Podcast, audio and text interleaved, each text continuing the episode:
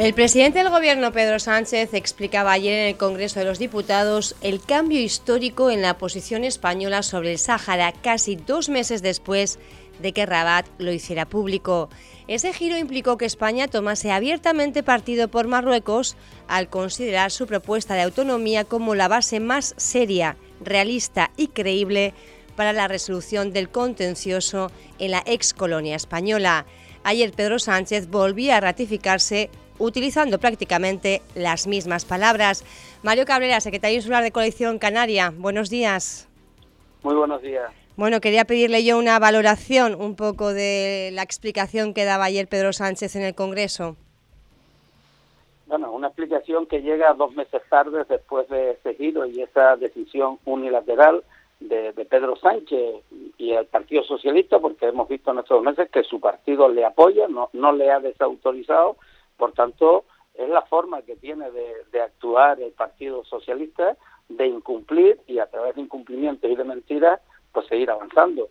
Pero claro, lo grave de eso es que no solo es que lo digamos ya nosotros, lo dicen sus propios socios en el gobierno, que se ha visto un gobierno dividido, eh, lo malo de eso es que eso trae consecuencias. Y ese giro que hizo, ahora vemos que el, propio Centro Nacional de Inteligencia está diciendo las presiones de Rabat Ahora vemos las consecuencias que negó tanto Pedro Sánchez como el ministro Álvarez, eh, diciendo que con Argelia no pasaba nada. En fin, mm, todo lo que le dijimos en ese momento de su deslealtad y su giro y su entrega a Marruecos sin saber nosotros las consecuencias ni lo que se ha negociado, bueno, pues está eh, apareciendo, está dando las primeras preocupaciones a todo el gobierno de España y seguramente, eh, como se está advirtiendo por el propio CNI, no quede solo en eso.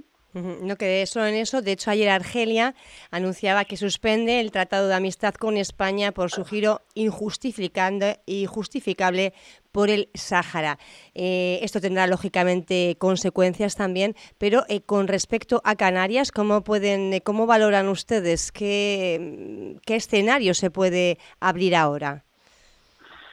Bueno, si, me permite, eh, eh, con respecto a lo de Argelia, porque es gravísimo lo que ha pasado. O sea, Pedro Sánchez dice que hay que mantener buenas relaciones con Marruecos, nosotros ahí coincidimos, pero nosotros añadimos que hay que mantener buenas relaciones con Marruecos, con Argelia, con el pueblo saharaui y con todos los pueblos vecinos. Bueno, eh, lo primero que hizo el gobierno de Argelia, su presidente Abdelmajid Tebboune, fue retirar el embajador. A eso responde con soberbia y con ironía el ministro de Exteriores, el señor Álvarez, diciendo no hay que preocuparse por la reacción de Argelia porque el asunto había sido previamente tratado con ellos. Eh, ayer vuelve a salir el portavoz del Partido Socialista, Héctor Gómez, el canario Héctor Gómez, diciendo no pasa nada y hace alusión a, conversaciones que ha mantenido con autoridades argelinas. Bueno, pues la reacción no se ha hecho esperar. Ante tanta deslealtad del gobierno de España, Argelia ha dicho hasta aquí llego y lo que el ministro decía, que no iba a pasar nada con Argelia, bueno, pues ya Argelia ha dicho que está estudiando cambiar las condiciones económicas con, la, con las que se prevía España de combustible, rompe un tratado de más de 20 años, el tratado del 2002, que el tratado no solo es de suministro, hay una parte importante que es el suministro energético, pero hay otros puntos claves que nos afectan también a Canarias, el control de la migración, la lucha contra el tráfico de las personas, eh, la no injerencia en temas que afecten a ambos países, el respeto a los acuerdos internacionales. Bueno, todo eso es lo que ha roto el Partido Socialista y Pedro Sánchez, ¿no? Y bueno, con respecto a lo que me preguntas, eh, ¿qué pasa con Canarias? Pues mire, con Canarias pasa lo que ya advertimos. Ha creado y ha propiciado y está intentando apagar un fuego a base de es la gasolina, pues está creando inestabilidad a unos escasos 100 kilómetros de las costas de Fuerteventura que es la guerra que se ha reavivado y que está mediáticamente apagada, pero que está activa otra vez entre el Frente Polisario y Marruecos. Y de eso no quiere hablar el señor Pedro Sánchez. Pero mire, es que Pedro Sánchez dice que con este acuerdo, que nos enteramos porque el gobierno de Marruecos filtra la carta, se iba a controlar el tema de la inmigración. Ha aumentado en más de un 50% la 52% creo que es el dato, ¿no? 52% en lo que va de año. Sí. 52% para, para ser exactos. En el 2021 llegaron unas 5.000 personas, estamos hablando ya en lo que va de año, que no ha terminado el año, en más de 8.000. Por tanto, eh, estamos hablando de un 51,5%, un 52% más. O sea, es mentira. O sea, es un gobierno eh, anclado en la mentira y en el dar patadas hacia, hacia adelante, ¿no? Eh, pero es que ha habido más con respecto a Canarias, con un gobierno de Canarias sumiso, cómplice, sin autoridad. Eh, se ha intentado apropiar de nuestras aguas territoriales hasta en dos ocasiones con acuerdos de forma unilateral que ha hecho el gobierno de Canarias. ¿Sabe la respuesta de Ángel Víctor Torres? No tocarán un milímetro de nuestras aguas.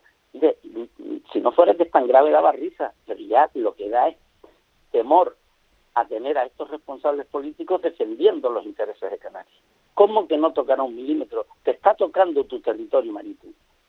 Y a la pregunta que le hacía doña Ana Oramas ayer a Pedro Sánchez, no respondió. Pero es que no nos han respondido cuando la hemos hecho en el Parlamento de Canarias.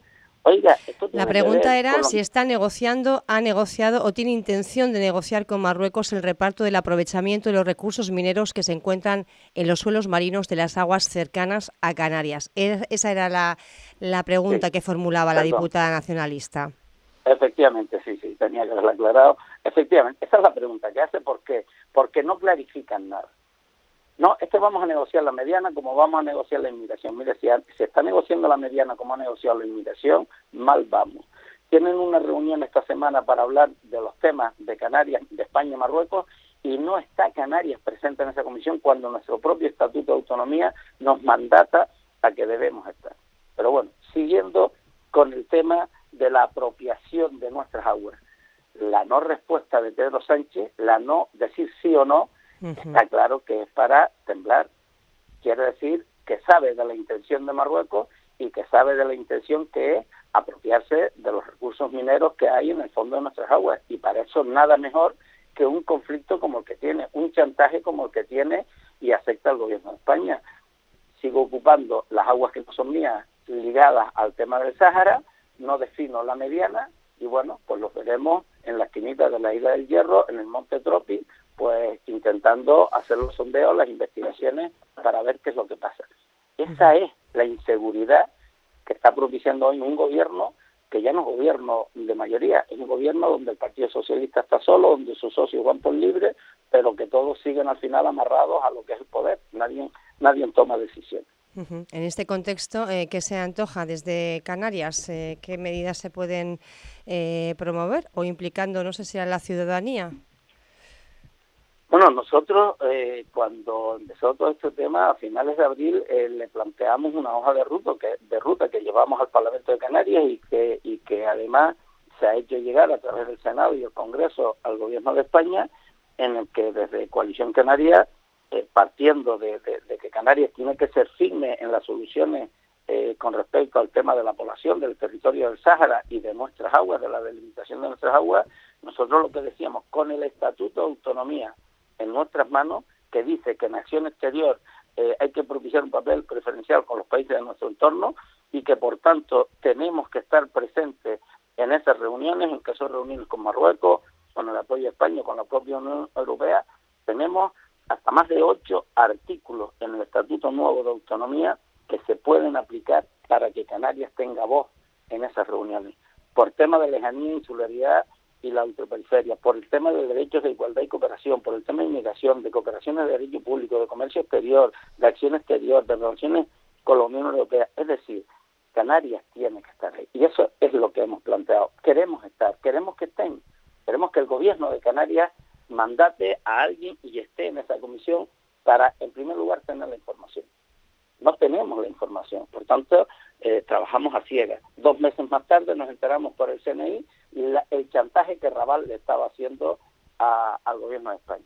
Ahora no sabemos qué es lo que hablaron esta semana con Marruecos respecto a nuestras aguas, respecto a un drama que hay, que cada día mueren personas cruzando eh, la costa de África hacia las costas canarias y ni al gobierno de España ni al gobierno de Marruecos parece esto preocuparle mucho.